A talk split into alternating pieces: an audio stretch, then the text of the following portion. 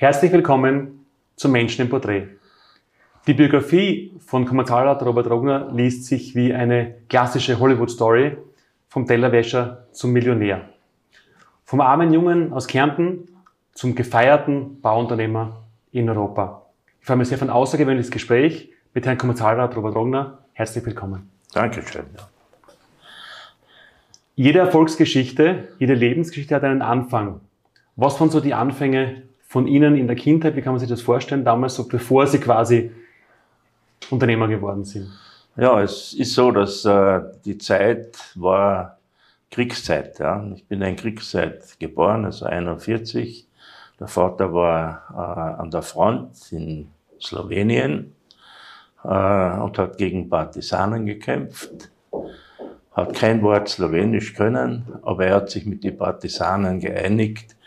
Ihr tut's mir nichts und ich tue euch nichts. Und wenn Kontrolle kommt, dann schießen wir. Und so ist er durch die ganze Kriegszeit eigentlich durchgekommen, ohne dass er einen Schaden gehabt hat. Also er war sehr clever und hat äh, Partisanenbekämpfung gemacht und äh, hat die Größen der deutschen äh, Wehrmacht auf den Triglav geführt, die, also auf den höchsten Berg von Slowenien. Und das waren seine Aufgaben und Partisanenbekämpfung. Und dann, in der Zeit bin ich geboren. Das, die Geburt war angeblich sehr schwierig. Also wir haben in einem kleinen Bauernhaus zwei Zimmer gehabt. Und äh, der Vater ist wohl nach Hause gekommen. Äh, und wie die Mutter in Wehen gekommen ist, äh, hat er müssen die Hebamme suchen. Nur hat er so eine Freude gehabt, dass das passiert. Er war so betrunken, dass er die Hebamme nicht gefunden hat. Jetzt hat, er, hat die Mutter, die Großmutter, hat mit meiner Mutter mich äh, herausgebracht. Und das war, wie ich es später erfahren habe, eine sehr schwere Geburt, weil ich einen großen Kopf gehabt habe. Also es war nicht einfach. Also, aber die Großmutter mit der Mutter zusammen, das war in der Zeit damals auch nichts Außergewöhnliches. Aber so bin ich zur Welt gekommen. Und die Kindheit, wir sagen quasi Kriegszeit, dann die Kindheit, die ersten Jahre, bevor dann quasi die ersten beruflichen Gedanken da waren, wie kann man sich die Kindheit ja, des Robert Rogner Kindheit war eigentlich äh, auf ziemlich ärmstem Niveau. Wir waren die Ärmsten in der Gemeinde oder im Ort. Äh, es war für uns äh, eine Zeit, wo es sehr schwer war. Am schwersten war es immer für mich in der Kindheit, äh, einkaufen zu gehen zu einem Laden, wo man halt Salz und Pfeffer und was man gebraucht hat, Öl. Und das war in Augsdorf, Urabel hat der geheißen, das, der Kaufmann. Und da hat es immer ein Büchel gegeben, wo er aufgeschrieben hat, wenn man kein Geld gehabt hat. Und äh, das Büchel hat ein gewisses Niveau haben können. Und das Härteste für mich war immer, wenn ich dorthin gekommen bin, ich habe gesagt, ja, ich will dann Zucker und, und Öl und, und uh, Salz. Er hat gesagt, heute gibt's nichts mehr. Und da musste ich mit leeren Händen wieder nach Hause kommen. Und da habe ich mal geschworen, das werde ich ändern, schon als Kind. Ja. Und so schnell wie möglich. Ja. Und dann halt Schule, äh, in Felden Schule, Edel. Damals war Felden so wie Côte d'Azur. Ne? Und da habe ich auch nicht reingepasst, weil ich keine vernünftigen Kleider gehabt habe. Ne? Also, die Mutter hat halt das zusammengeflickt immer und äh, mit verschiedenen Wohlfarben. Also ich war ziemlich bunt unterwegs und äh, also Benetton hätte er Freude gehabt mit mir. Also leider bin ich zu früh für Benetton gewesen. Aber es hat natürlich für mich Nachteile gehabt, weil ich gehänselt wurde von den edlen Vilha-Földner äh, Schüler, die ja in diese Edelklasse Volksschule damals gegangen sind. Und ich bin ohne Schuhe und bloßfüßig äh, drin gesessen und und äh, das hat man nicht gern gesehen. Man wollte mich von der Schule wegbringen. Das haben sie aber auch nicht zusammengebracht. Und dann äh, gelernt habe ich äh, spielend. Das habe ich alles Hauser gehabt. Das haben sie nicht verhindern können. Die Lehrer, obwohl die Lehrer mich auch weghaben wollten, weil ich war äh, Fremdkörper da drinnen. Und dann bin ich in die Hauptschule gekommen und dort war das erste Erlebnis, was äh, auch prägend war für mich. Das war so, dass die ganze Klasse hat vor Schulende einen Ausflug gemacht auf den Pyramidenkogel. Den hat es damals schon gegeben. Also es war nur so ein Holzturm, jetzt ist auch aus Holz, aber ganz anders. Und äh, ich habe die Mutter halt gebeten, dass sie mir das Geld gibt, dass sie da mitfahren kann. Ich da gerne auf den, mit, auf den, auf den äh, Pyramidenkogel. Sie gesagt, ja, du hast, hast die fünf Schilling oder was. Und da bin ich halt mitgefahren und dann, die Kinder sind dann aus, auf den Turm auf und dort war ein Buffet auch, da haben sie Sachen gekauft, ich habe kein Geld gehabt, nichts. Ich bin im Wald gegangen und habe Beeren gegessen, also Schwarzbeeren und Windbeeren. Und leider habe ich versäumt, der Bus ist dann weggefahren und ich war allein oben am Pyramidenkogel. Also eine furchtbare Situation für mich, aber ich war nicht gewusst, wo ich bin. Also, mit dem Bus war ich das erste Mal unterwegs im Auto. Wie alt damals? Ja, zehn Jahre.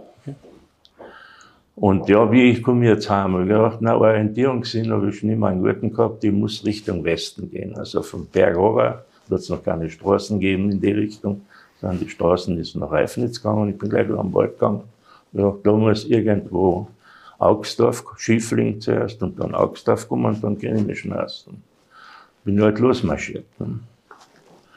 Und äh, ja, irgendwann am Abend bin ich angekommen. Die Mutter hat gesagt, wo kommst denn du daher? Und ich habe gesagt, ja, die haben mich vergessen. Äh, und dann bin ich gleich ins Bett und habe eingeschlafen. Dann sind schon in der Nacht ist Scheine Marie gekommen und Feuerwehr. Die hat eine Burge gehabt. Also die Lehrer waren zwei Lehrer dabei. Der eine hat, weiß heute noch, Dr. Soos und der zweite Dr. Kaspar. Die zwei haben auf die 30 Kinder aufgepasst, aber wir haben es vergessen. Natürlich haben die einmal das Problem gehabt. Ne? Also, und äh, da ist die Polizei gekommen, und war sie mitten in der Nacht, und hat die Mutter aufgeklärt, dass ich verloren gegangen bin. Ne? Sie hat gesagt, nein, nein, der liegt hier oben. Der schläft da waren sie alle natürlich befreit. Aber die Lehrer haben natürlich ein Problem gehabt. Ja. Und äh, das war damals, äh, haben die noch andere Gewalten gehabt. Also da hat man schon ein Ohrfeigen gekriegt oder sonst was. Ne? Das war gang und gäbe. Ne? Jedenfalls bin ich nächsten Tag in die Schule gegangen, nach Völlen, Hauptschule sind die zwei Lehrer schon äh, auf mich zugekommen, weil die haben natürlich einen ordentlichen Ampfiff gekriegt, dass sie nicht in der Lage sind, zwei auf so viele Kinder. Der Direktor war ganz wild. Ne? Und dann haben sie gesagt, du gehst nichts in die Schule, du gehst auf ins Geschichte-Kabinett. Äh, das war so ein kleines Zimmerle, wo die Geräte für Geschichte drinnen waren. Da ist ein Lehrer auf der Seite gestanden und einer auf der Seite. Und da haben auf mich reingeschlagen. Dann bin ich umgefallen, hat mir der andere aufgehoben, hat mir wieder ins Gesicht geschlagen, bis zum anderen, hin und her wie ein Tennisball. Haben sie mich geschlagen. Und dann bin ich liegen geblieben, dann bin ich nicht mehr auferstanden. Und dann äh, haben sie gesagt, na, du darfst jetzt nicht in die Klasse gehen, du musst sofort nach Hause gehen. Haben sie mir aufgerichtet, so, geht nach Hause, du darfst nicht in die Klasse gehen. Und bin ich heim, gegangen und die Mutter hat gesagt, was ist denn mit dir los? Und warst früher bluten. Ja, habe ich gesagt, das ist passiert in der Schule. Ja.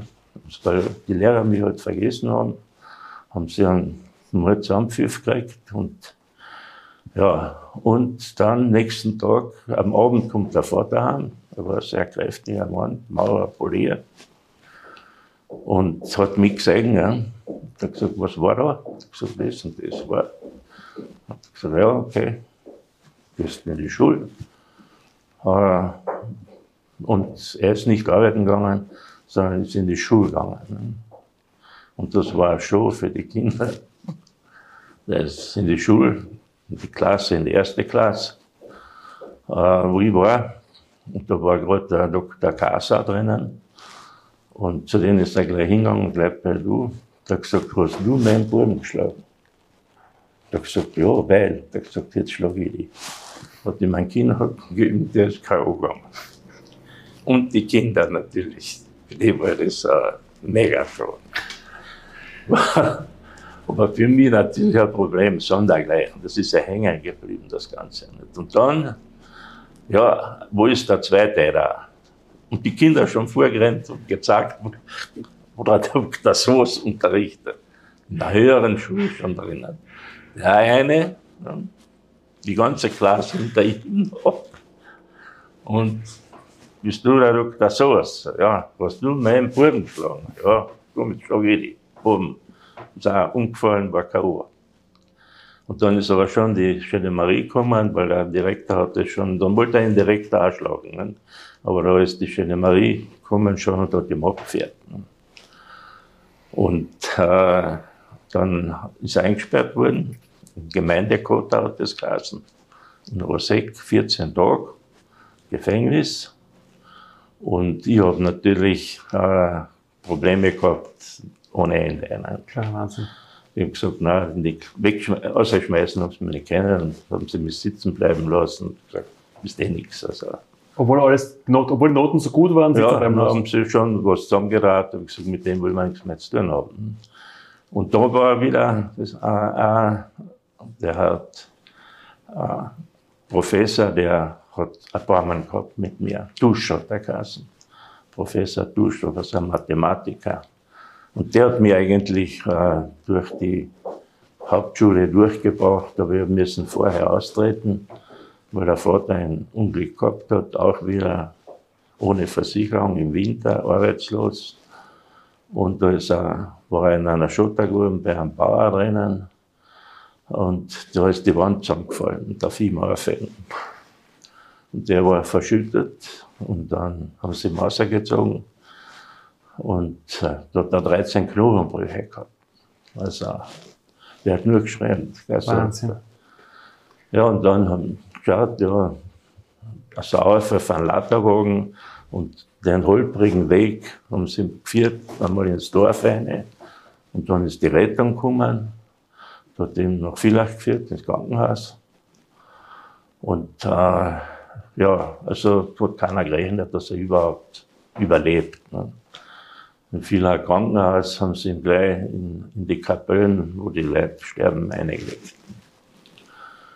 Und ich habe aber keine Ruhe gehabt, habe ich gesagt, so, gehe nicht Schule nächsten Tag.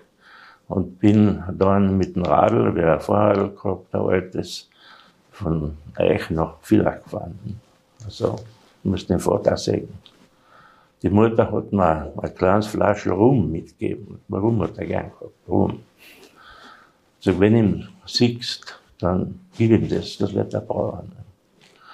Und ich fiel ein Krankenhaus, ja, Kinder verboten, verschwind. Also, da kommst du überhaupt nicht rein.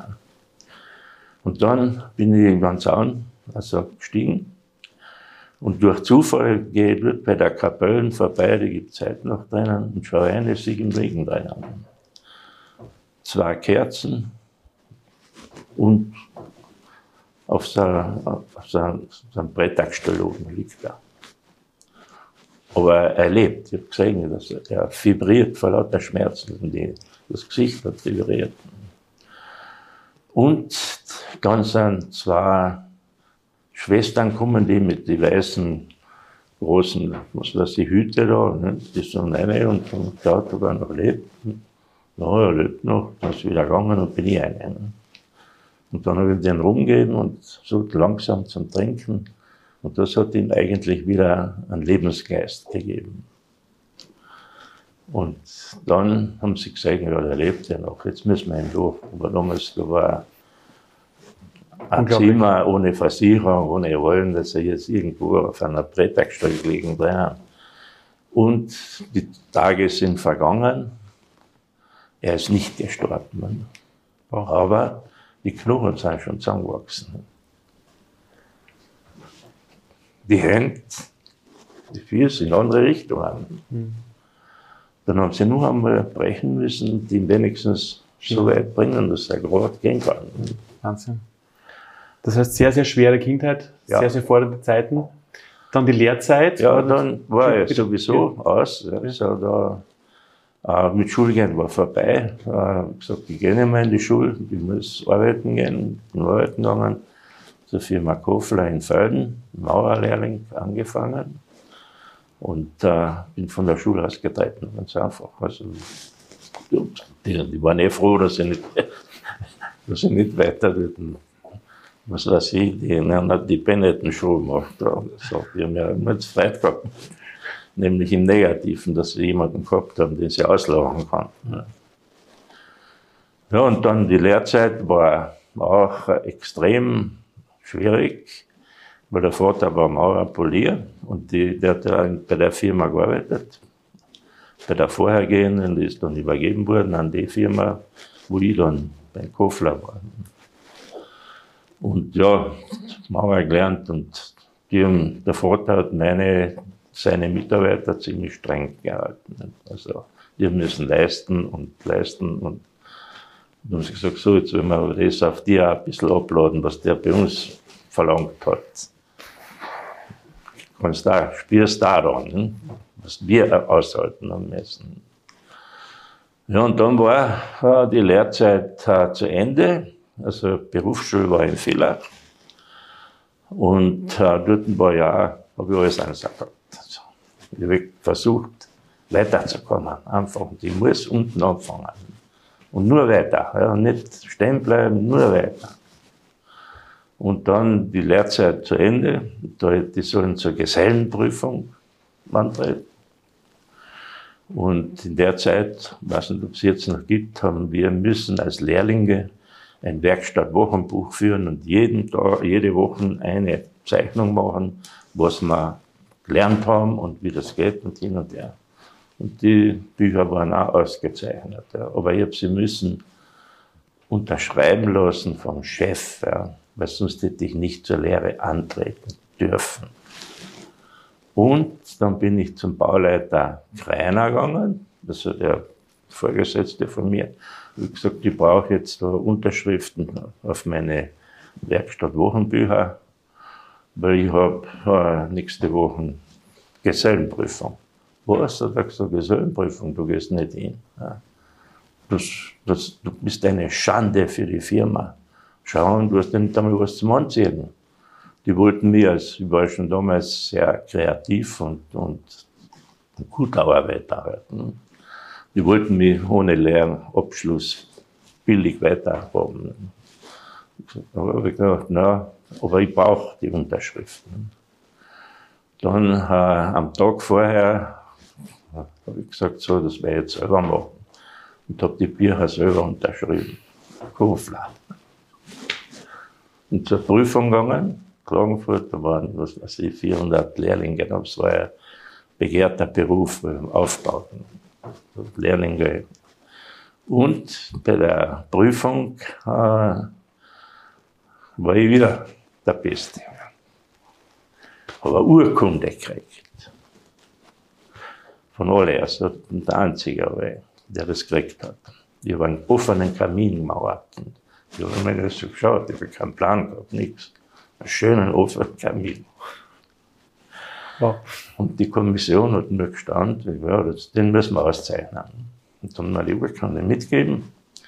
Am nächsten Tag äh, bin ich arbeiten gegangen, aber nichts mit der Maurerkluft, sondern mit meinem Anzug, den ich einen einzigen, den ich gehabt habe, weil, weil ich schon in, auf der Flucht war, auszuwandern. Ich habe schon alles vorbereitet gehabt in der Zeit. Wie gesagt, aber ohne Prüfung kann man nicht auswandern, ne? weil die verlangen alle eine Prüfung. Ne? Und die Idee war eigentlich Kanada. Kanada nach Toronto, habe ich schon eine Firma gehabt. Wow. Ja. Ich hätte den Stronach fast getroffen, vielleicht. Der ist ja nur ein paar Jahre älter gewesen. ne? Denke ich oft dran. Äh, ja, schon mit allen, also mit Visum, mit allen schon fix fertig vorgewartet, also waren weh rum. Ne? Die Mutter hat halt daheim gewarnt und hat gesagt, nein, dann sehe ich die überhaupt nicht mehr. Und kannst nicht in der Nähe, wo. vielleicht in Deutschland, dann habe ich Deutschland probiert, ja, und dann habe ich bei einer Firma in Deutschland in München auch eine Stelle gekriegt, auch mit allen, aber alle haben verlangt den Abschluss. Der Abschluss war für die wichtig. Ja. Und den habe ich geschafft. Da gibt es da die Urkunde. Und damit begann dann die Gastarbeiterzeit, kann man sagen, oder? Ja. Wobei die auch sehr stürmisch begonnen hat. Ich habe gelesen, Sie waren dann schwer krank. Ja, schwer krank. Das auch. Also, also die, die Firma Saga und Werner hat sie geheißen in München. Ähm, und in Rammersdorf haben sie so ein Lager gehabt für die ganzen Arbeiter halt. Aus allen Ländern sind die Leute nach Deutschland geströmt, um dort zu arbeiten und die halt auch. Und das war kurz vor Ostern, also One-Way-Ticket, Felden, München. Und ich den Rucksack, ein paar Kleider und das Werkzeug, sonst nichts. Ja. Kein nichts. Und dann in das Lager eine und äh, dann war gleich Ostern und da waren, sind alle abgehauen im Lager. Ich bin allein drin gelegen. Da war Lungenentzündung gekriegt. Und der Lagerführer kommt, die haben nichts zum Essen gehabt, nichts. Die haben mich allein liegen lassen drinnen. Und gelebt habe ich nur, dass ich noch auferstanden bin und das war so eine Waschstraßen, wo alle sich gewaschen haben und Wasser getrunken haben. Das hat mich am Leben gehalten. Aber auf Ostern war es so, dass die Mutter einen Rennling geschickt hat. Den habe ich gekriegt. Mit dem habe ich mich dann gerettet. Ja. Und oh. dann ist es weitergegangen, relativ schnell, weil die äh, Leute, die die Bauleitungen gemacht haben, haben gesehen, dass bei mir ist was Besonderes und haben mich auch äh, gefördert. Ne? Einer hat mir gesagt, ich muss unbedingt weiter studieren ein bisschen und hat den Abendkurse hat er immer gesagt, heute kommst, kannst du hinten hinsetzen, dass ich gelernt habe, was ich noch nicht kennen habe, mit Statik und so. Ja, und hat nichts gedauert, weil ich halt schon äh, Vorarbeiter, dann Polier, dann Bauleiter und habe schon eigene Baustellen gehabt. Was hat eigentlich Sie am Bauen so fasziniert? Weil man dort das meiste Geld verdient hat. Okay. Also ohne studiert zu haben, ne? also mit den Händen. Der Maurer hat am meisten verdient. Ne? Okay. Also, und dann ist es ja noch Leistung gegangen. Ne? Wie viel du machst, wie viel Quadratmeter, hast du austoben können. Also schon sehr leistungsorientiert immer gewesen von Anfang immer, an. Ja. Und dann war natürlich nicht einfach, als ein junger Ausländer in dem Fall. Ne? Ich habe alle Genehmigungen gebraucht, so wie unsere Asylanten, auch in Deutschland. Arbeitsgenehmigung, alles. Und, äh, aber es war nicht leicht, sich durchzusetzen. Ich war damals vielleicht 18, 19 Jahre. Ne? Und gegen so eine Mauerbande durchzusetzen, ist nicht einfach. Es geht nur, wenn man selber alles kann, sonst geht es nicht. Ja. Und das erste war gleich einmal, dass der Kranführer, den Kranführer habe ich gesagt, du kommst morgen nicht um sieben, sondern um sechs kommst. Weil von sechs bis sieben, wenn wir schon das ganze Zeug herrichten, die Ziegel sind schon am Größ, der Mörtel auch, der Maschinist kommt da, sodass wenn die um sieben arbeiten anfangen, können sie arbeiten anfangen und nicht erst warten, bis sie einen Zettel kriegen oder was. Das hat ihnen überhaupt nicht gepasst. Der hat mir gesagt, du scheiß Österreicher, du kannst mich am Arsch lecken, ich komme nicht. Oft wird man das nicht sagen. Und ich habe viel mit, mit Griechen, Italiener, Fremdarbeiter gearbeitet. Die waren, wir waren ja Fremde draußen. Und die sind auch zu mir gestanden. Wir waren wie Pech und Schwefel. Wir haben auch Leistungen gebracht, die die Deutschen nicht zusammengebracht haben. Es hat ja dann nur Baustellen gegeben, die ein Problem gehabt haben, haben sie uns hingeschickt. Das zu lösen, wenn sie weit hinten waren oder was. Und einer, nur ein Beispiel, der Kranführer, das war so ein typisches Beispiel. Der hat gesagt, leck mich an. Ich so werde ich nicht machen. Äh, und habe nachdem alle weg waren, die Griechen und Türken und Italiener, habe ich Kran fahren gelernt. Ja. So ist ja nicht so schwer. Ne? Also nach ein paar Tagen habe ich es kennen. Ne? So weit, dass ich alles selber machen kann. Die anderen haben es hergerichtet, alles die Ausländer, also Zirkel, Mörtel, was sie halt gebraucht haben. Und dann sind sie gekommen um sieben, war schon alles oben. Habe ich gesagt, jetzt werdet ihr nicht warten, bis was kommt, sondern arbeiten. Ja. Und seitdem hat alles funktioniert. Ja. Da hat keiner mehr ausgesagt. Und solche Erlebnisse wie ein paar gehabt. Glaub Man ich. muss es selber können, dann kann man es auch von einem anderen verlangen. Ja. Sonst kann da jeder sagen, du kannst mehr. Klar, klar. Das habe ich auch selber gehört. Und wann war so quasi dann der Schritt Richtung Selbstunternehmer werden? Die ersten Ja. Gedanken, jetzt mache ich wirklich selber was? Das war dann, äh, war ich auf, im, Au- im Ausland da schon von der Firma geschickt, also äh, Häuser im Ausland zu bauen. Und dann, dann das letzte war dann in Südtirol äh, für ein deutsches Unternehmen, habe ich einer Alm oberhalb von Lana. Äh, der wollte dort ein Ferienhäuser bauen und die Wohnungen verkaufen. Ne? also Apartments. Das war ganz neu. Touristik hat damals das gar nicht gekannt. Da hat es eine große deutsche Firma gegeben, die hat Kontraktor geheißen, die hat das immer gemacht. Und das hat der Chef gesagt, das mache ich auch. Hat gesagt, Sie gehen nach Südtirol, ich habe dort eine kleine Alm gekauft und dort werden wir drei Häuser bauen. Planung habe ich alles ich selber gemacht. Also Planung, ich habe alles kennen. Ja die drei Häuser gebaut, also noch die äh, Berge in Südtirol, Rosengarten, der Schlern und der Longhof, die drei Häuser. Die Wohnungen sind wie geschmiert verkauft worden. Also. Und da habe ich mir überlegt, eigentlich kann ich das für mich selber auch machen. Also warum soll ich immer für andere arbeiten? Aber für mich, ich mache eine Firma auf. Das war Weihnachten, bin ich heimgefahren. Ich gesagt, so, jetzt bleibe ich da. Das erste, was ich gemacht habe, habe ich gesagt, ich brauche einen geeigneten Platz. Er muss attraktiv sein. Aber auch nicht gewusst, was da noch sonst noch notwendig wäre. Und dann habe ich auf der Kanzelhöhe das erste Haus gebaut, Haus Enzian. Sieht man von Kolbkern ja, oben. Nicht ein kleines Haus, gleich gleich 100 Wohnungen. Wow. Wow. Keine Straßen, kein Kanal, kein Strom, nichts. Der von der Kanzelbahn, äh, eine Seilbahn war auf, die CA, noch. Und da war eine Materialbahn. Und ich gesagt, ja, es muss bei uns was passieren, passiert nichts. Und ja, dann hat er gesagt, ja, Straßen brauchst du keine, weil es war ja viel mehr Konkurrenz, wenn er Straßen macht, die Seilbahn.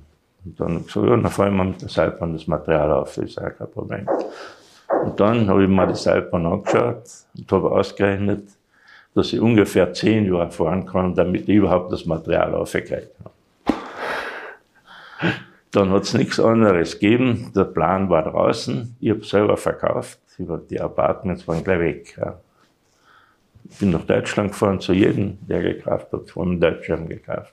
Zu jedem gefahren. Alle haben gesagt, wir sind sehr enttäuscht von Ihnen. Einerseits, wir haben gedacht, da kommt ein alter Baumeister.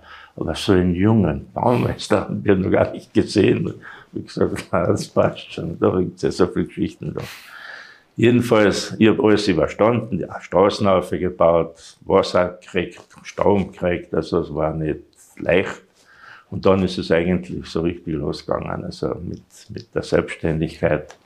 Und äh, dann ist Schlag auf Schlag gegangen. Was war denn am Beginn so als junger Baumeister, wie Sie sagen, so die größte? Baumeister war ich keiner. Okay, aber quasi als junger Unternehmer damals so die größte Herausforderung in der damaligen Zeit für Sie? Den Mut zur Selbstständigkeit zu haben, weil von nichts gleich äh, Investition kann man sich heute gar nicht vorstellen. Also, was ich für Risiko eingegangen bin. Also ich bin das Risiko eingegangen, dass ich muss die Wohnungen verkaufen, nämlich vom Plan weg. Ja. Und das ist mir gelungen. Ja. Also der Großteil war verkauft, damit ist die Finanzierung Gestanden. da gewesen. Ich war zuerst bei den Banken, da in Villach, die haben mich rausgeschmissen und gesagt, ja, der Vogel, ist da oben am Berg. Ja, nee, geht nie, geht nie. Banken. Bis eine kleine Bank hat gesagt, na ja, macht nichts, also wir werden sie ein bisschen unterstützen. Und gesagt, mehr brauche ich nicht. Und äh, dann ist es losgegangen und äh, mit dem Abverkauf ist dann das Ganze fertig geworden und schon die nächsten Häuser in Planung am Osterhaussee und dann auf der Gerlitzen und und dann bin ich weiter, da war das dann irgendwann einmal aus, dann bin ich weiter nach, nach Wien. Ich würde kurz eine Frage noch zwischenstellen, wenn ich darf. Und zwar, damals, als die Entscheidung getroffen worden ist, jetzt wäre ich Unternehmer. Ja. Wie haben damals die Freunde reagiert, die Familie, das Umfeld? Wie waren damals die Reaktionen? Ja, das, äh, die, das ist so, ich vergleiche das immer wieder, äh, dass wenn man will, ja, wenn man etwas will, dann kriegt man es auch. Ja. Und vergleiche natürlich das immer mit einem Grashalm. Ja. Da gibt's Asphaltdecken, die sie einmal zugelegt haben. Unten ist ein Samen und der fängt plötzlich an zu überlegen, ich möchte eigentlich auf. Hat aber 10 cm Asphalt vor sich. Ja. Und der kommt durch. Der hat so viel Kraft, dass er da durchkommt. Dass selbst die Asphaltdecke sich ein bisschen wölbt. An dem habe ich mir ein Beispiel genommen. Und natürlich haben die, äh, wie sie gesehen haben, da kommt einer, was glaubt denn der überhaupt? Ne? Da haben sie die, den, Hand, äh, den, den, den Hallenbiller zusammengetreten, nicht? mit allen möglichen Vorschriften oder sonst was. Aber die haben den hingemacht da, aber ich bin schon auf der anderen Seite wieder gekommen. Also, also die haben gar keine Zeit gehabt. In der Zeit war halt so, dass sie schon müde waren, mich zu bekämpfen. Es waren ja Sachen dabei, also beim ersten Haus oben, also ich habe auch keine Konzession gehabt, ich habe eine Konzession kaufen müssen. Und das haben sie nicht geglaubt, dass ich das hab. Es war irgendein als, als Schiffling, ein Bauunternehmer, das hat geheißen, du kriegst die Tafel. Ja. Du brauchst nur eine Tafel. die Tafel kriegst Bürger, hat der geheißen. Vom Bürger habe ich die Tafel gehabt. Und den habe ich ein bisschen was zahlen müssen dafür. Ne. Und, aber ich habe nichts gehabt, weil ich die, die Studium habe ich ja keins gehabt. Ich habe nur eine Ausbildung gehabt, so doing by learning, sonst nichts. Ja.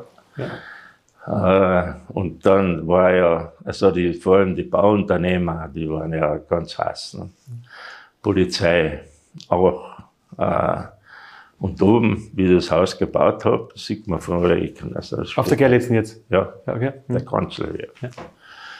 Und haben es natürlich schöne Maria geschickt, ne, dass er sofort einstellen, die, die Kammer. Ja, das, das darf nicht sein, dass es was klappt und der und hin und her. Und die, die Leute waren schon, ich habe so eine Mannschaft gehabt, die wieder durch dick und dünn gegangen ist für mich. Ja. Und die äh, sind dann, ich bin krank gefahren auch oben, weil da habe ich den besten Überblick gehabt. Und da habe ich gesagt, wen? jemand kommt, dann sie kommen mit blauer Licht, Polizei und die Kammer dahinter. Ja. Und der Maschinist war unten. Nicht? Und hat, äh, wir haben gerade Decken betoniert, nicht? die oben am Kran und gesagt, wenn jemand kommt, egal wann, ich bin nicht da. Denen sagst, der ist gerade runtergefahren. Und da war einmal eine große Delegation oben, da wollten sie wirklich zusperren, alles. Ne? War eine große Delegation. Und ich oben, da habe ich geschaut, der, der war clever, der, der Maschinist, hat gesagt, ja, äh, der ist gerade runtergefahren, äh, und das war so, dass, dass die von der Seite gekommen sind und, und die Straßen ist wieder so zurückgegangen, so dass sie mich nicht, äh, sie hätten mich nicht erwischt, wenn es überhaupt wäre. Der ist gerade runtergefahren, wenn schnell seid, erwischt sie noch. Alle ins Auto reingekupft und runtergetan hat und ich war nirgends, ich bin oben krank gefahren. Das war ein Beispiel, ne? ja. das waren viele. Ja. Aber warum wollte man es verhindern damals, das Projekt? Ja, weil es nicht, es war nicht üblich, dass ein Nobody sowas macht. Ne? So wie in der Schule immer gleich. Ne? Also es hat niemand geglaubt, dass, das darf ja nicht sein. Ne? Das darf ja nicht sein. Ne?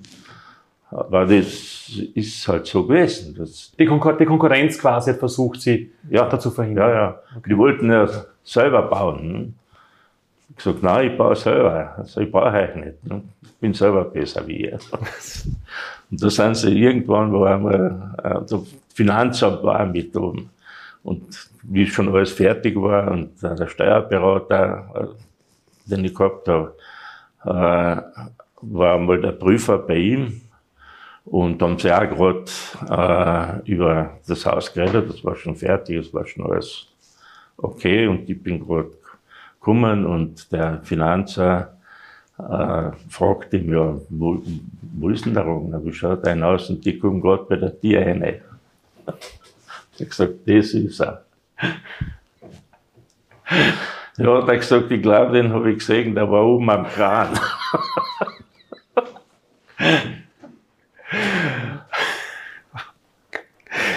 Das klingt ja alles ja auch durchaus abenteuerlich und spannend. Ähm, es ist dann ja auch im Endeffekt, ich habe dann in, in, dem, in dem Buch über Sie gelesen, gab es auch einen Wiener Auftrag, den keiner wollte. Ja. Ähm, die Geschichte ist ja auch außergewöhnlich. Was war da damals los? Ja. Es ist so, dass, dass äh, in Wien in der Operngasse ein neues äh, Verwaltungsgebäude gebraucht. In Wien haben sie es gemacht, Operngasse. Und die ganze Baumafia halt, das ist, gehört uns. Das gehört uns. Also, da war ich schon ziemlich bekannt, dass ich Unmögliches machen kann. Also, was die anderen nicht zusammenbringen. Also, nicht so leicht halt. Ne? Also, wenn ein Termin einzuhalten war, den die anderen sich nicht getraut haben, dann habe ich mich getraut. Also, das war genauso draußen auch, wie groß damals auch. 200 Millionen Schilling, also ein Riesenauftrag. Also na, 20 Millionen.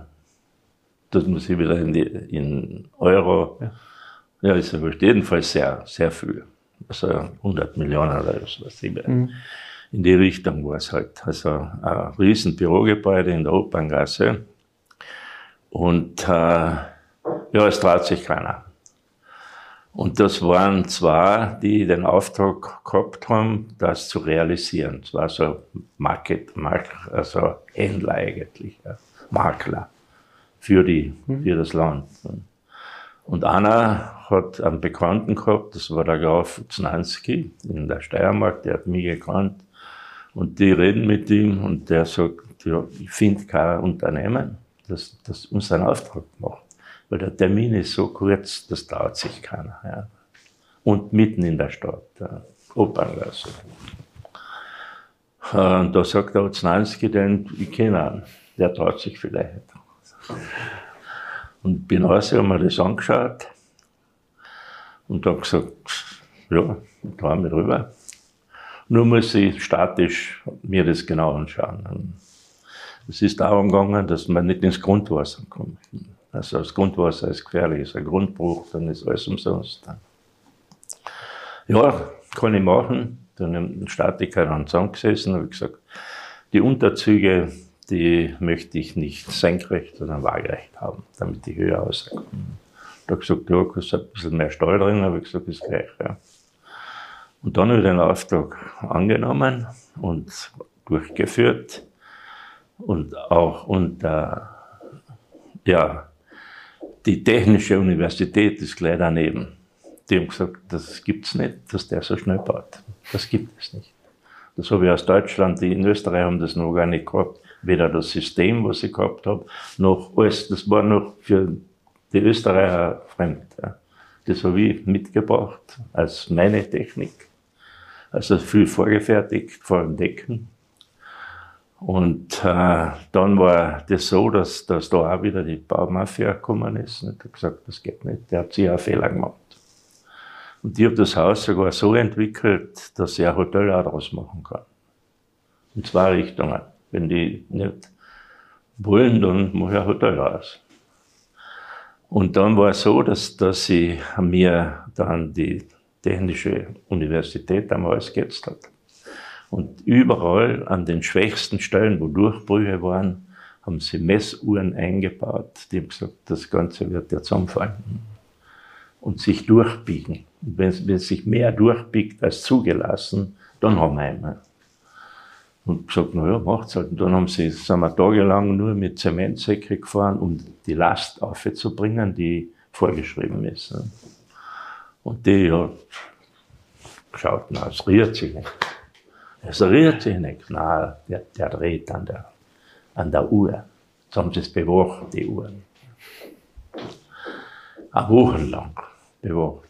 Nichts, gar nichts hat sich. Und dann sind sie abgegangen. Also, bei der Baustelle war ja eine hohe Strafe auch, die bei Zeitverzug. Ja, damals gelesen, eine Million Schilling hätte eine Tag, Million Schilling pro, pro Tag. Tag. Pro Tag. Hätten sie nicht pünktlich geliefert. Ja, und ich bin am 31. Dezember war es Genau, fertig wurden um Mitternacht sogar. Ja.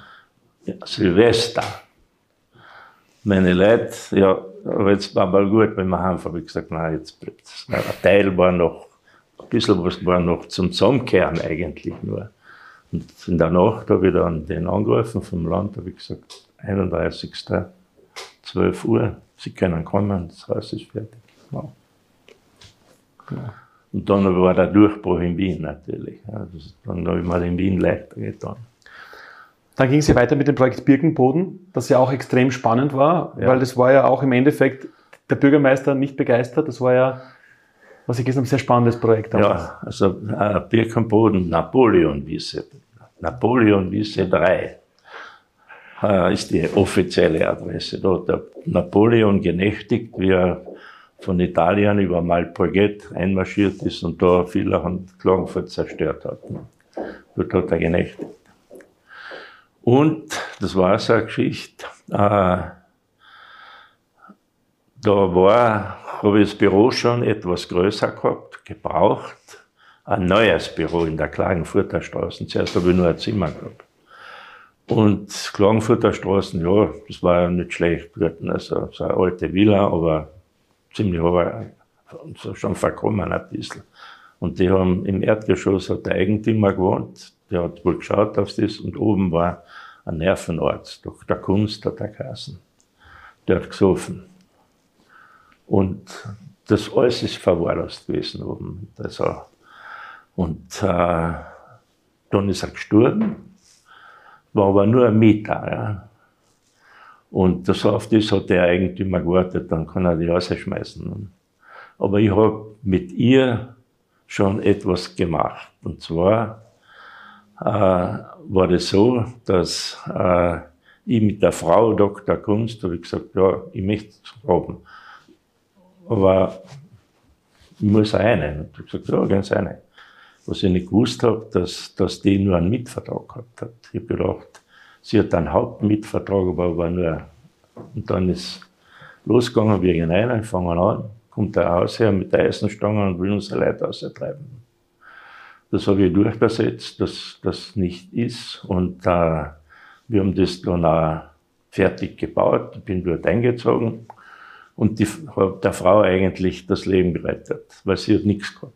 Es war alles hin. Es war, da habe ich noch eine kleine Wohnung dazu vom Büro abgezweigt, dass ich wohnen kann drinnen.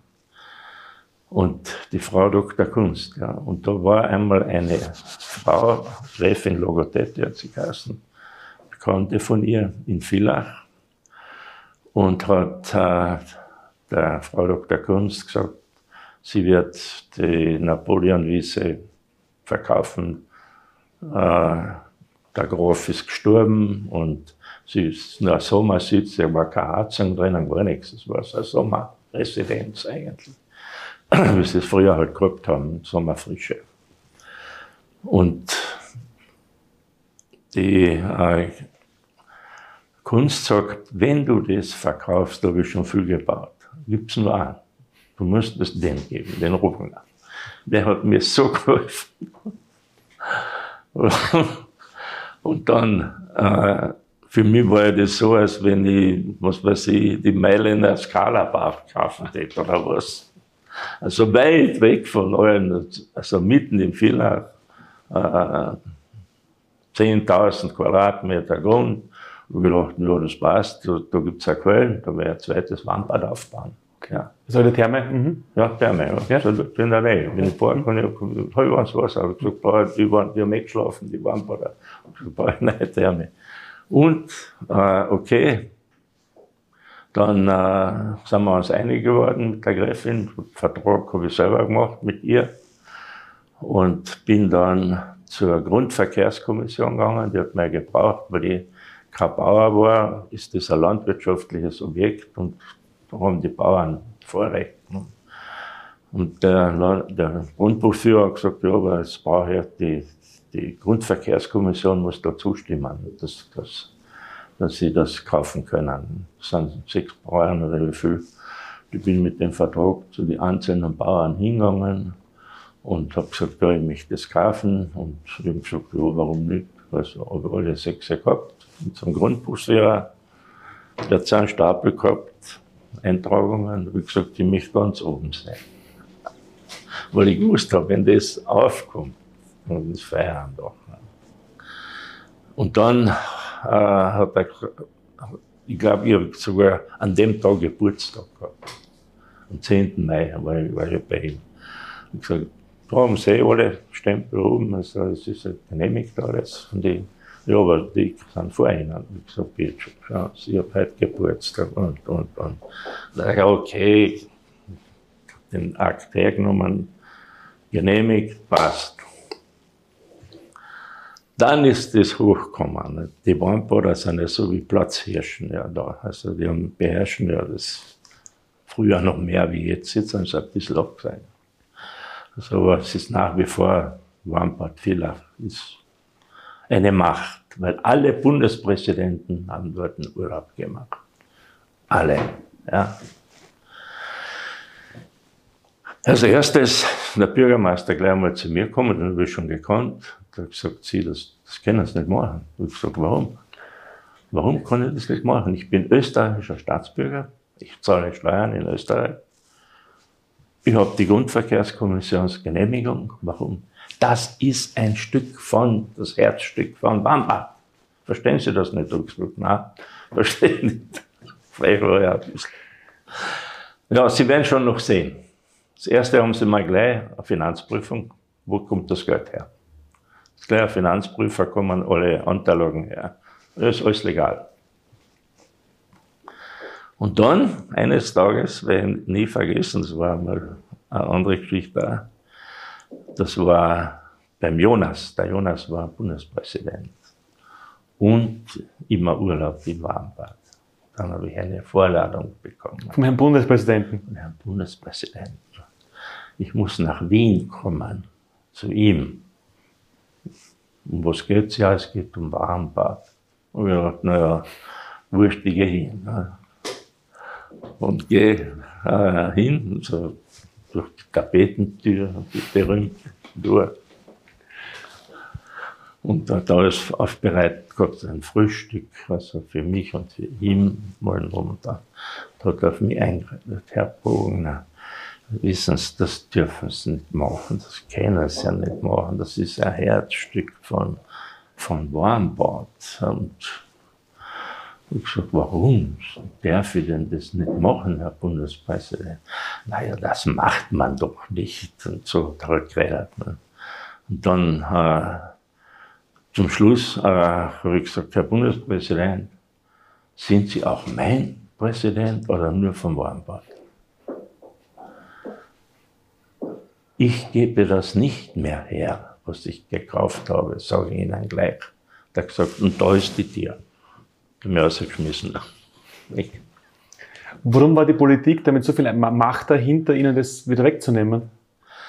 Ja, das ist so, dass, dass damals war das noch so, dass, dass äh, die Politik viel mehr Macht gehabt hat. Und, und ah, was weiß ich, es war ja, der Bürgermeister war ja was anderes in der Zeit oder der Landeshauptmann. da sind alle in die Knie gegangen. Wenn sie mit denen zusammengekommen sind, die der was wollen hat. Aber bei mir nicht. Also, da hat es nichts gegeben. Es war ja, ich meine, das eines von vielen Projekten mit Widerstand, das war ja dann 1977 Seeleiten. Ja. Genau das gleiche Thema, das man versucht hat, mit aller Macht sie zu verhindern. Ja. Ähm, wie gehen Sie ehrlich innerlich in solchen Momenten mit diesem Widerstand um? Wenn wirklich alle von draußen versuchen, ihnen was weg, wegzunehmen, zu verhindern, was geht dann im Kopf vor? Wie geht es Ihnen innerlich damit? Das ist das, was ich als kleiner Bur angeeignet habe. Ich gebe nicht auf, ich gehe weiter. Ja. Und ich gehe weiter, weil mit der Zeit werden die Leute müde.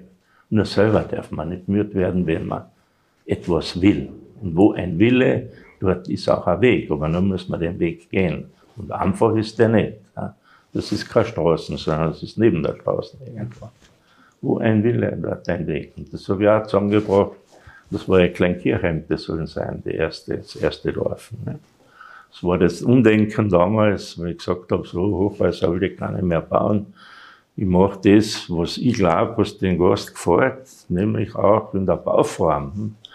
Und ähm, also mit Künstlern, die habe ich schon immer gut kennen. Also Das war schon immer. Ich bin da, was weiß ich, mit der Natur bin auch sehr verbunden.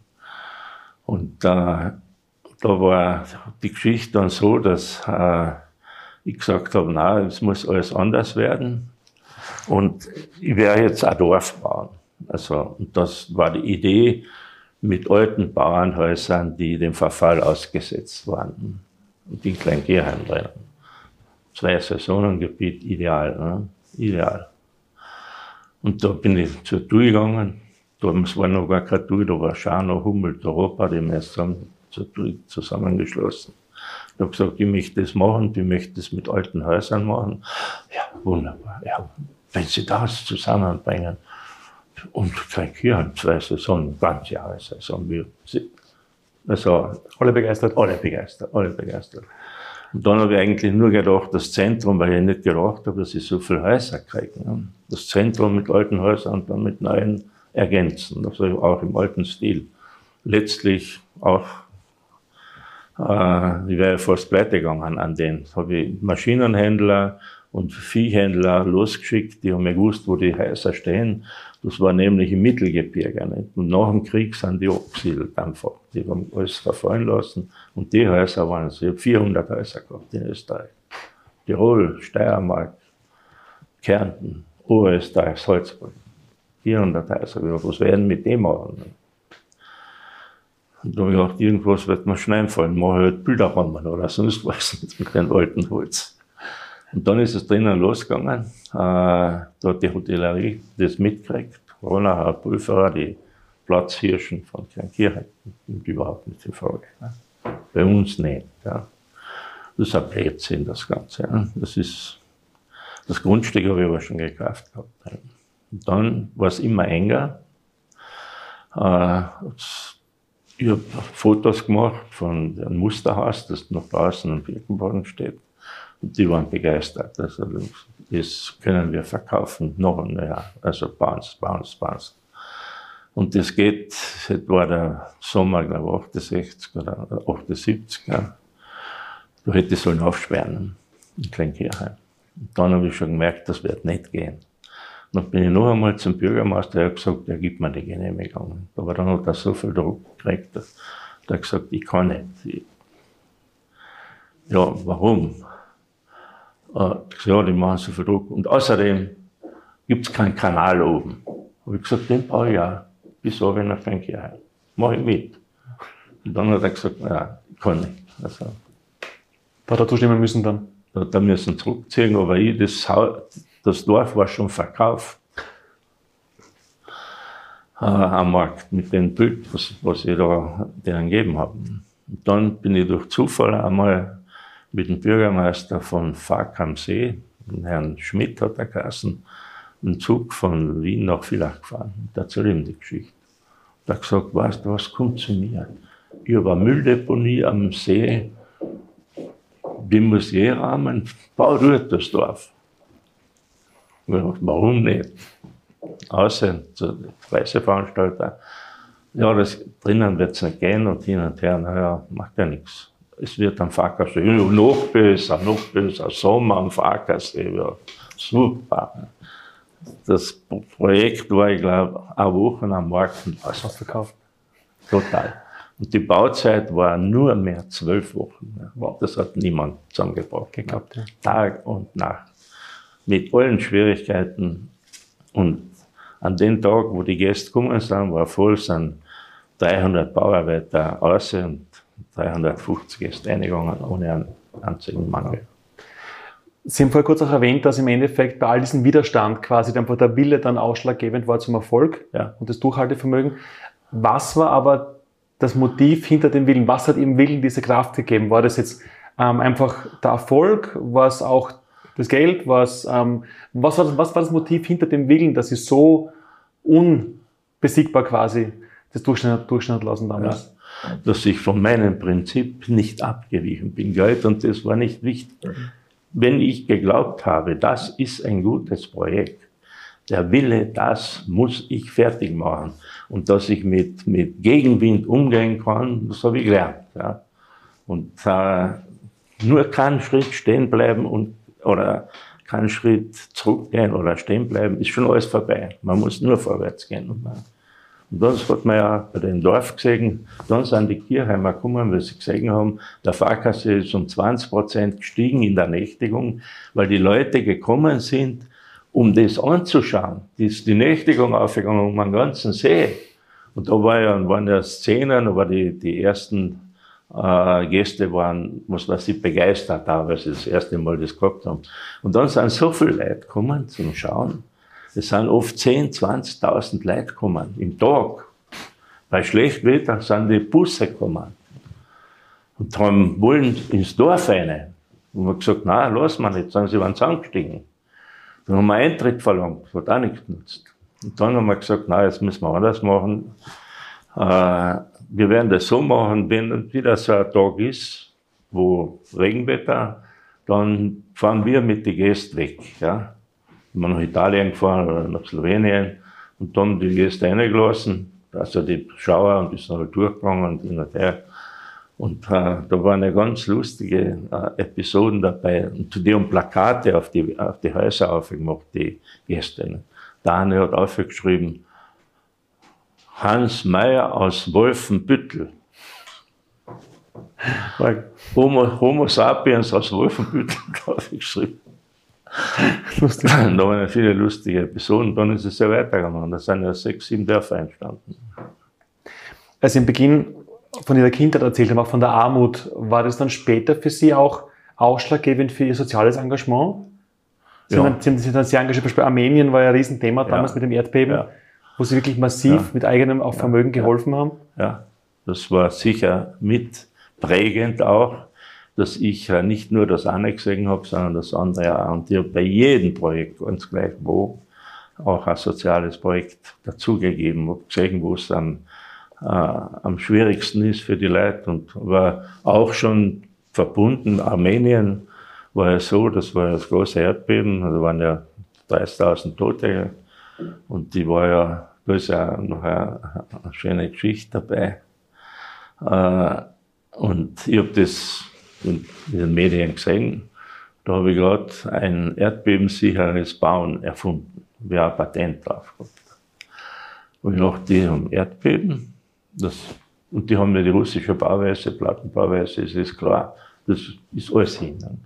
Also den Platten, die, die Wände gehen auseinander die Decken fallen runter. Die Leute sind nicht drinnen gewesen wie Hamburger.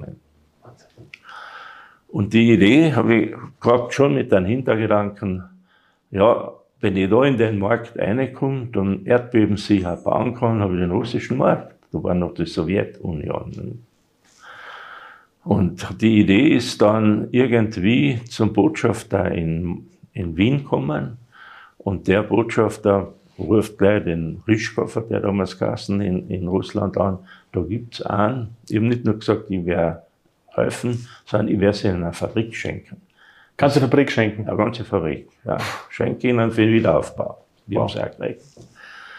Äh, da will einer das schenken und nicht nur Decken und Zelte und was weiß ich, das sind ja übergegangen mit, mit den Sachen, die haben sie abgekippt in Straßengraben. Und ich, Rischkow, na, Kreml, Kreml drinnen, ah, sie sind das ja wunderbar, das ist die beste Hilfsidee, die wir je gehört haben. Ja. Und sofort muss ich nach Armenien, Erevan, Beim nächsten Flieger Erevan und was ich dort gesehen habe, habe ich auch nie vergessen. Also, war drei, vier Tage nach, nach den Erdbeben, alles in Staub, kalt, minus 20 Grad. Die Leute, also traumatisiert, alle natürlich. Und nirgends was zum Schlafen gehabt, nichts. Es sind die Särge gekommen, die haben in die Särge geschlafen. Särge, eine und dazu gemacht, so hat er geschlafen.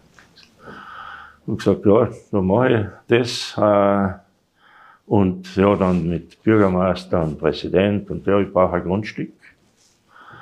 Ich werde äh, da nicht nur eine Fabrik spenden, sondern ich habe mit dem Kurier auch einmal äh, Aktion gemacht für Vietnam-Waisenkinder, ein SOS Kinderdorf Moosburg. Das war eine Aktion, dass man Waisenkinder ins SOS Kinderdorf und das habe ich mit der Zeitung gemacht und da haben wir drei Häuser zusammengebracht. Äh, Lions und äh, Rotarier und ihrer aus. Ich dachte, die werden mit einer Zeitung probieren, da das anzukurbeln. Ne? Und zum Schluss war ja so, dass wir 120 Häuser, Kirchen, äh, eine Schule zusammengebracht haben. Wow. Also, und dann war das auch so mit dem Grundstück. Also, und ich habe denen gesagt, ich habe gesagt, sie kriegen das schlechteste Grundstück, weil sie bauen Erdbeben sicher. Ich gesagt, ja. Okay, wir haben das gebaut, das wird lang, wenn ich das alles erzähle. Äh, und dann ist es die Einweihung gewesen. Ne? War ja ein Mordstheater. Also der Riegler, der Vizekanzler, war mit und da habe ich den größten Rausch meines Lebens gehabt. Also jedes Haus hat mich eingeladen, was zu trinken. Also ich habe ein paar Mal mich übergeben müssen. Das musste ich das gar nicht aushalten. Aber es hat auch ein Nachspiel gehabt, nämlich in Wien, das Ganze. Äh, da war wieder so ein äh, Almauftritt, bezeichne ich, wenn ausländische Gäste kommen, eingeladen werden von der Regierung und dann suchen sie die Firmen aus, die da dazukommen dürfen äh, zu diesen wichtigen Leuten. Und da waren einmal die Russen da eben noch, der Ryschkow war noch Ministerpräsident. Und das war Bern Herrigen. Ich war gerade in, in, in Hannover bei der TUI, äh, um weitere Projekte mit dir zu besprechen.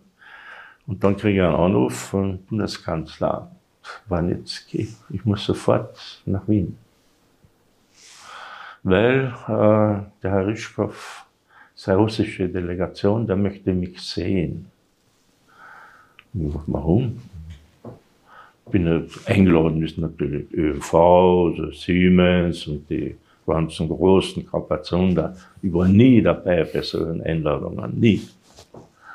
Aber, und dann habe ich gesagt, okay, dann schaue ich mir das einmal an. Und dann bin ich gleich nach Wien geflogen. Am Abend war da beim Heurigen. Und da sind alle vorgestellt worden. Also da war nichts gefahren, hat jeden vorgestellt. Den Ministerpräsidenten, das ist der, das ist der von der Siemens, das ist der von MV und wie sie alle heißen, also die ganzen großen Kapazuner. Und in der langen Schlange war auch so als Vorletzter oder was weiß ich. Und dann komme ich hin, sagt der Wanitzki, das ist der Herr Rogner. Da ich gesagt, was, Sie sind der Herr Rogner? Ich habe vier Jahre zugeschaut, wie Sie das Hotel National vis-à-vis -vis von mir restauriert haben. Sie sind Herr Rogner. Ich habe gesagt, ich bin auch der, der in Armenien gebaut hat. Und äh, der Auftrag bei National in Moskau ist ja nur über Beziehungen mehr gegangen. Also da haben alle interveniert, habe ich gesagt. Ja, ja, der Kohl hat für die Deutschen interveniert, der Mitterrand für die Franzosen, der Andreotti hat gesagt, das können nur Italiener machen, das ist ja ein Juwel, das, das können nur und die Franzosen und hin und her. Und da äh, ist nur über Interventionen gegangen. Und da hat ein Wanitzki gesagt, ja, Sie haben ja für Herrn Rogner interveniert. Ich habe ihn ein paar Mal gefragt, ich brauche ein Schreiben von ihm, wie nie gekriegt. Hat er gesagt, nein, nein, das ist nur sein Könner. Also da habe ich blamiert. ich bin nicht mehr eingeladen worden. War ja nicht.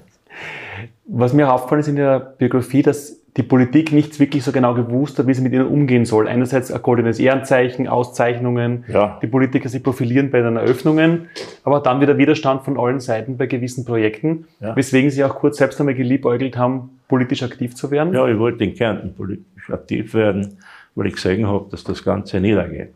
Der Tourismus geht nieder und geht weiter nieder. Es ist so, das hat angefangen, man darf nicht vergessen, in den 80er Jahren hat Kärnten 18 Millionen Nächtigungen gehabt. 80, wissen Sie, was sie heute haben?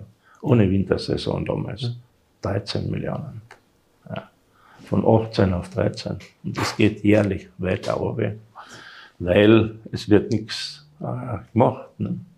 Wird ja kein Hotel gebaut, nichts. Passiert ja nichts. Ne? Und jedes Jahr verliert Kärnten rund 5000 Betten, die einfach nicht mehr aufsperren. Und wer will investieren? Die sagen alle, das ist ein Einsaisongebiet. Ja. Wie viele Tage im Jahr ist das Bett warm? Und wie viel ist es kalt? Also, wenn Sie die Rechnung aufmachen, brauchen Sie gar nicht investieren. Und da wollte ich in Kärnten, dass, dass sie die Wintersaison kriegen. Ich wollte Liftketten bauen, von, wie die Autobahn fertig war, von Villach über, äh, nach Salzburg, über Kleinkirchheim und von Kleinkirchheim rechts wieder Durach, sodass man wegfahren kann von da und am Abend ist man wieder da. Eine Liftkette. Habe mit den Bauern verhandelt, alles fertig gehabt. Die Finanzierung hätte ich durchgemacht. Ich gesagt, ja, machen wir. Und die Dörfer waren eigentlich gedacht, jedes Mal, wo die, wo ein Seilbahn runterkommt, dass dort, wenn nichts ist, ich ein Dorf hinbauen. Das war der Sinn der Sache. Ja, ganz Kärnten, ja, das, das ist nicht Sache, das, das kann ja auch nicht, das ist Sache der öffentlichen Hand, die muss das machen. Passiert ist. Gar nichts dann. Aber dann ist ja aus der, Poli aus der Politik nichts geworden, wahrscheinlich auch Gott sei Dank im Nachhinein, weil dieses, das politische Spiel ja eines ist, wo man oft mit guten, innovativen Ideen nicht wirklich weiterkommt auch. Ja. Ja, ja das habe ich ein paar Mal probiert und dann habe ich es aufgegeben. Ja. Und dann kam ja ein Meilenstein, 19, ich meine, es gab viele Meilensteine jetzt, aber das, wodurch ich auch zum ersten Mal auf Sie aufmerksam geworden bin, ähm, 1980, Thema Blumau. Ja. Ähm, Blumau war ja eines der ärmsten Gemeinden, wenn nicht die ärmste Gemeinde Österreichs. Ja. Da war ja nichts damals. Ähm, man hat nach Öl gesucht, ja. man hat Wasser gefunden. Ähm, die Politik wollte daraus nichts machen. Wie kam damals der, der Robert Drogen ins Spiel? Wie kamen Sie nach Blumau? Es war so, dass äh, die ÖMV hat gebohrt, oder die Raker Tochtergesellschaft, zuerst in Waltersdorf. Wollten sie, haben gesagt, gibt es einen in der Geologie ein Blumauer Bruch. Es war mal ein riesiges Erdbeben und da ist die Welt zusammengebrochen dort. Also, das heißt Blumauer Bruch, sehr erdgeschichtlich. Und in Waltersdorf haben sie gebohrt, 1200 Meter, ja 40, 50 Grad. Können wir nichts anfangen. Ne? Die wollten mal Öl oder Gas. Ja. Dann sind sie nach Leupersdorf gegangen, dann dort gebohrt ja, dasselbe war es, 1200. Dort mir noch der, der Landespolitiker für die Wirtschaft, deswegen habe ich meinen Namen gemerkt, der hat Kriegseisenkassen. Der hat mich geholt und hat gesagt, bitte, ich habe da auch gewählt. Ich war dort, das war nur ein kleines Wissen in Löpersdorf, das war gar nichts dort. Nur so ein paar Halle habe ich mit dem Finger eingehalten und gesagt, so jetzt endlich das. Die, das Land selber das entwickelt.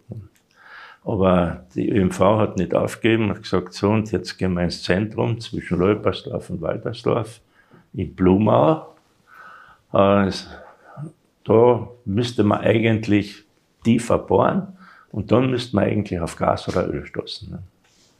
Also gebohrt auf 3000 Meter, wieder nur heißes Wasser, aber 100 Grad. Ja. Und der Bürgermeister damals äh, den haben sie gesagt, dass er, also dass er nicht spekulieren anfängt. Die Arme gibt es keine, weil wir haben schon zwei. Wir brauchen nicht eine dritte. Aber du kriegst auch was. Nämlich die zentrale Mülldeponie der Steiermark. Als Wirtschaftsobjekt. Ist ja ein großes Objekt. Im Blumau passt der Name ja gut. Und da hat es den Semmler gegeben, den Gemeindesekretär, der hat mich gesucht und jahrelang. Der hat mich verfolgt direkt. Und einmal habe ich gesagt, er soll mir wenigstens hat er die Parameter der Quelle, was, ist, was rot sie denn? Und dann ließ ich das und habe ich gedacht, ja, da ist mein Schwager, der ist Arzt in der Schweiz geschickt, der, der sich mit denen ein bisschen befasst, mit den Wesen. Und er hat gesagt, wenn das stimmt, was da drinnen ist, ist das die beste Quelle in Europa. Es gibt keine Vergleichbarkeit. Und habe ich gedacht, na ja, dann kann ich harzen auch. Das war die erste Überlegung. Dann habe ich einen Wettbewerbsvorteil. Ja.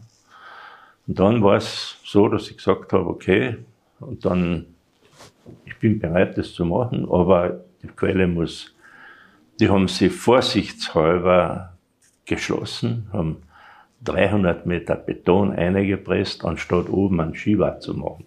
So wie die Schildbürger. Ich gesagt, aufbauen, und ein Langzeitversuch. Muss ja sicher sein, dass es geht. Ja, also haben sie gesagt, naja, machen wir halt, wird eh nichts.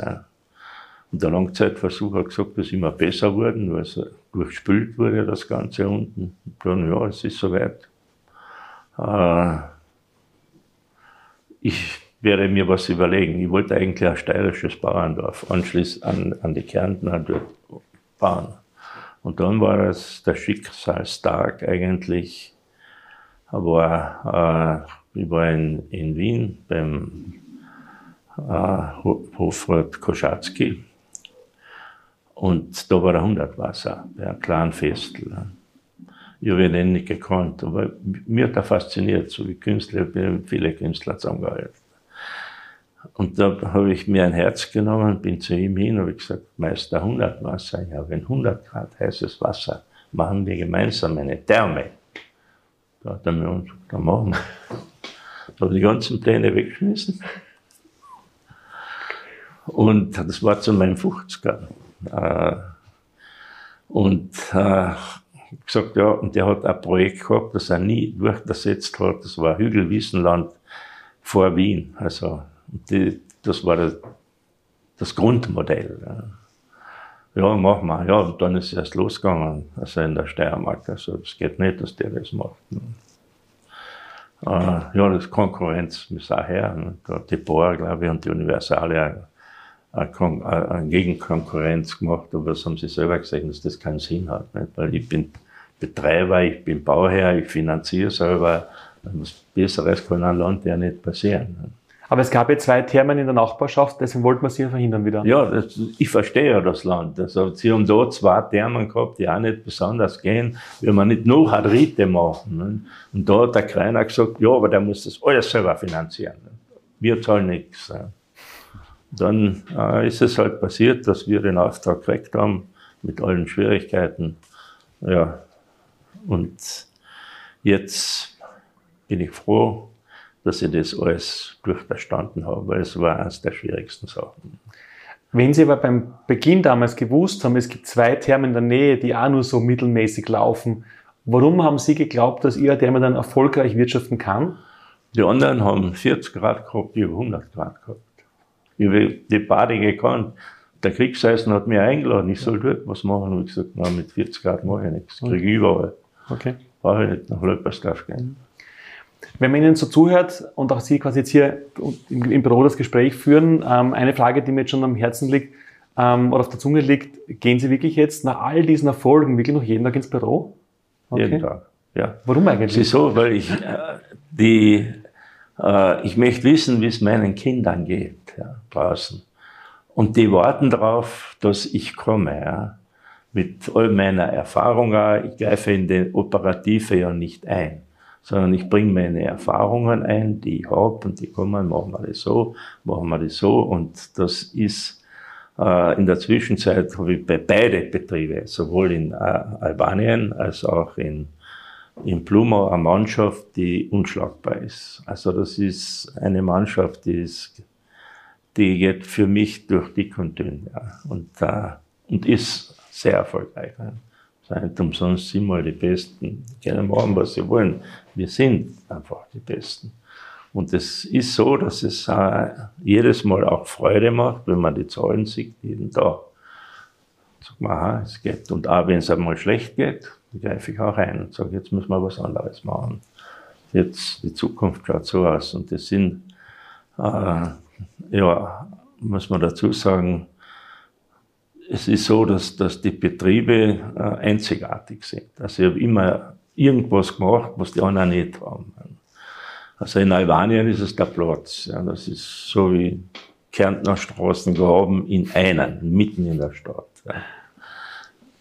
Unvergleichlich, also der beste Platz bleibt auch, ist auch das erfolgreichste Hotel in Albanien. Also, und noch dazu schuldenfrei. Ja. Und nächstes Jahr ist Blumau auch, die letzte Rate ist Blumau auch schuldenfrei. Wow. Und das gibt Kraft wieder für Investitionen, wow. die äh, kommen werden. Aber die Hauptinvestition, die jetzt in Blumau kommt, ist Pflege der Leute, die dort arbeiten. Ja. Wow. Das ist Großartig. die Hauptinvestition, Großartig. weil man sieht immer mehr, wir müssen für die äh, Leute was tun. Also die Zeit der Ausbeutung ist vorbei. Die Leute überlegen sie sich, ja, warum soll ich im Fremdenverkehr bleiben? Also Mitarbeiterpflege ja, ist jetzt wow. die Hauptstoßrichtung der wow. frei werdenden Liquidität. Wow. Jetzt sind Sie seit Jahrzehnten erfolgreich Unternehmer. Gibt es sowas wie eine wichtigste Erkenntnis aus all der Zeit? Erkenntnis ist immer die gleiche. Den Weg beginnen und beenden. Das Ziel nie aus Augen verlieren. Dann geht's auch.